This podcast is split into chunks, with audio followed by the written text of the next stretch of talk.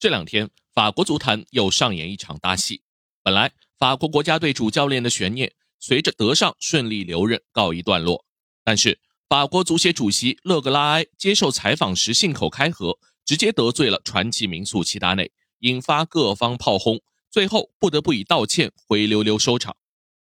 这是怎么一回事呢？具体来说，就是勒主席在完成德尚续约后，接受了蒙特卡洛电台的采访，在这个采访中。围绕齐达内和巴西国家队帅位的传闻，以及齐达内执教法国队的可能性，他是这么说的：“我没去见过齐达内，我们也没有想过要和德尚结束合作。我尊重齐达内和巴西队有传闻这件事情，对于我来说，这都一样。他想去哪里就去哪里。齐达内有没有尝试过联系我？当然没有，我都不会接他的电话。”就是这三段话，在法国足坛引起轩然大波。一个国家的足协主席。用如此尖酸刻薄的措辞对法国足球历史上的传奇英雄进行点评，引起了公愤。法国体育部长卡斯特拉表示，他的表态缺乏尊重，冒犯了我们所有人，也冒犯了足球和体育领域的传奇。作为法国的第一体育运动协会主席，他不应该说出这种话。我希望他能向齐达内道歉。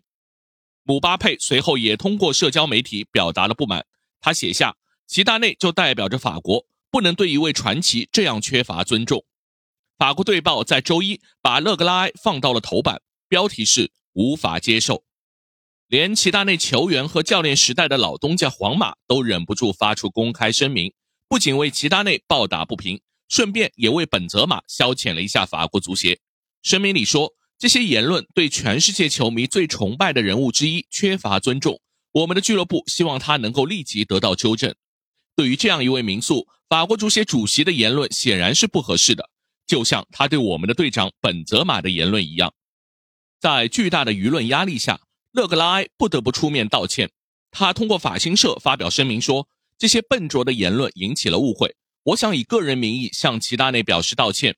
这些言论并不代表我的想法，也不代表我对于他球员生涯和执教生涯的看法。”根据法国媒体《巴黎人报》的最新报道。勒主席还将打电话给齐达内亲自道歉，不过齐达内方面显然想息事宁人。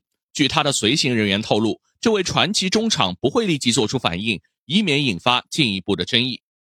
那么，这个闹剧的背后还有些什么值得玩味的呢？首先，在法国队世界杯区区亚军后，齐达内一度是各方认可的可以取代德尚的新任主教练，而齐达内一直拒绝各个国家队或者俱乐部的邀约。包括巴黎、曼联和葡萄牙国家队这些热门球队，也被认为是一心准备接手法国队。去年五月，勒格拉埃还接受采访时表态，齐达内可以是接任者，如果德尚离任，齐达内肯定会是选择之一。但是事实证明，勒格拉埃和德尚的绑定程度还是超出大家的想象。用法国媒体的话说，德尚才是勒主席的自己人。于是，一份两年的续约合同。锁定了德尚继续执教到欧洲杯。同样，两年后自己合同也要到期的勒主席也拒绝了自己任内换人的可能性。这显然让齐达内有些措手不及，也让法国足坛上下有些不满。其次，说起勒格拉埃这个人，也是充满争议。一方面，他在法国足坛拥有绝对的权力，同时也为法国足球做出了不少贡献。他曾经是成功的商人，又担任过甘冈市长。刚刚俱乐部主席以及法国联盟主席，政商通吃的他，最终成功爬上了足协主席的位置。在国内，他拉赞助的能力得到各方认可，摆平了各种势力，形成了自己的小圈子，一手遮天，独断专行。在国际足联，从布拉特到英凡蒂诺，勒主席紧跟领导，被前后两任的非法主席视作重要盟友。而另一方面，勒格拉埃又是个备受争议的人物。他和国家队球员之间的关系并不融洽，和姆巴佩更是曾经起过冲突。更可耻的是，目前他还在接受一桩性骚扰案的调查。勒主席被控对足协员工进行性骚扰。不过，据法国舆论推测，这桩案子恐怕不足以撼动他的权力宝座。就在接受蒙特卡罗电台的节目采访中，他甚至谈到了自己未来的继任者。他说：“我的继任者可以很快安排好，新主席是选举产生。”不是事先安排，但是我可以提供帮助。也就是说，法国足协的未来仍然是他来掌控。这些就是一次采访引发的血案背后，法国足球的众生相。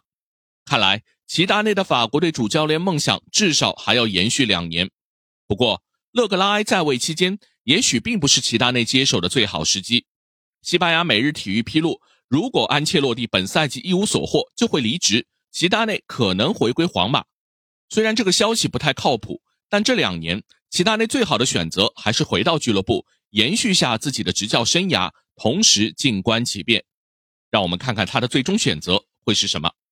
好，以上就是今天的观你球事，欢迎大家订阅、评论、转发，我们下期见。